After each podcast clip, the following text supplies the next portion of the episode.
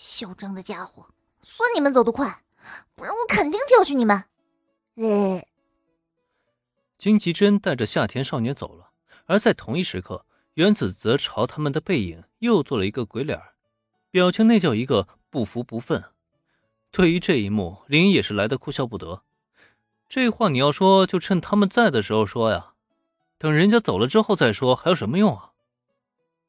不过荆棘真那家伙，我可是听说过。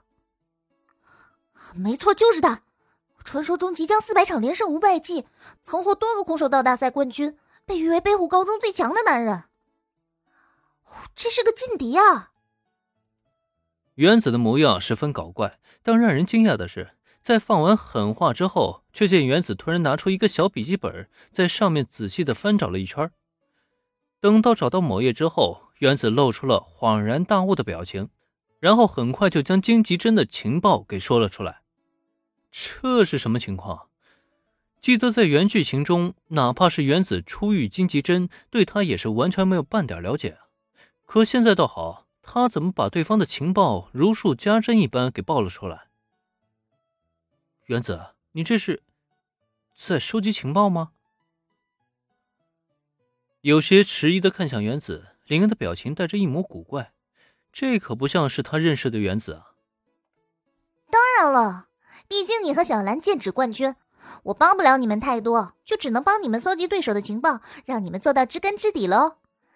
哎，李安，你快看，这上面已经列举了这次特区大赛所有地区的参赛高手。不过，经过我的认真分析，最有可能给你带来威胁的还是那个荆棘针。在对上那家伙的时候，你可一定要小心啊！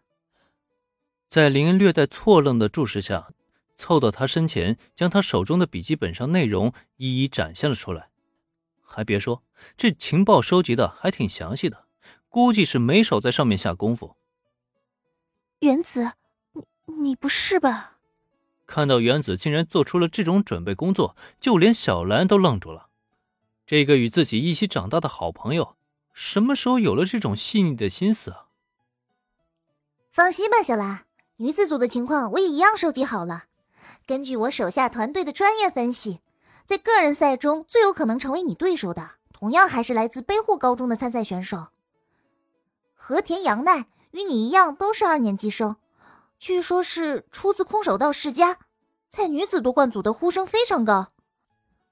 话说，这北户高中怎么回事啊？为什么高手都在那里啊？还别说，原子搞情报啊，还挺有一套的。男女组的种子选手都给调查了个明明白白的。不过说到最后时，原子却又一合笔记本，十分不愉快的抱怨了起来。大概是那个夏田同学最初的嘲弄语气啊，实在是让他很不爽。看到北户高中男女两组都是夺冠的大热门，他当然不可能乐意啊。和田洋奈，北户高中还有这样的高手吗？听到原子的情报分析，小兰的表情顿时一愣。荆棘真他知道，毕竟混空手道圈的，没有人不知道这个空手道天才。甚至在没认识林恩之前，荆棘真还是小兰的崇拜对象呢。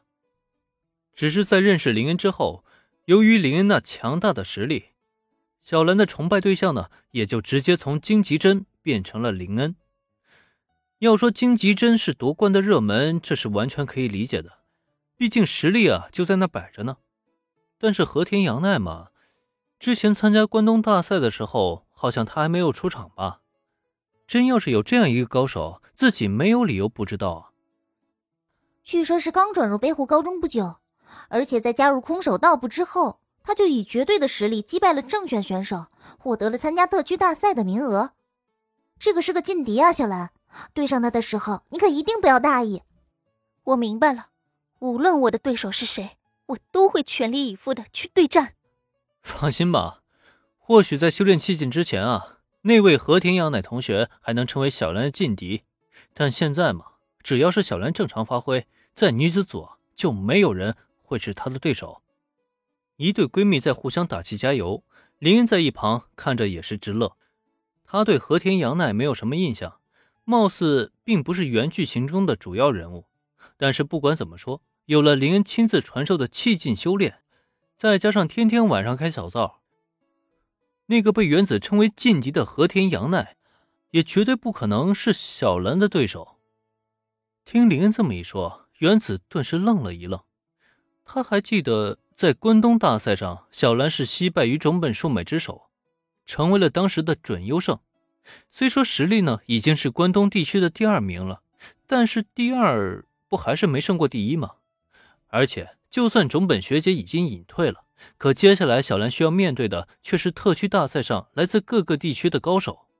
在这种情况下，小兰竟然还能凌驾于所有人之上，再也没有任何对手吗？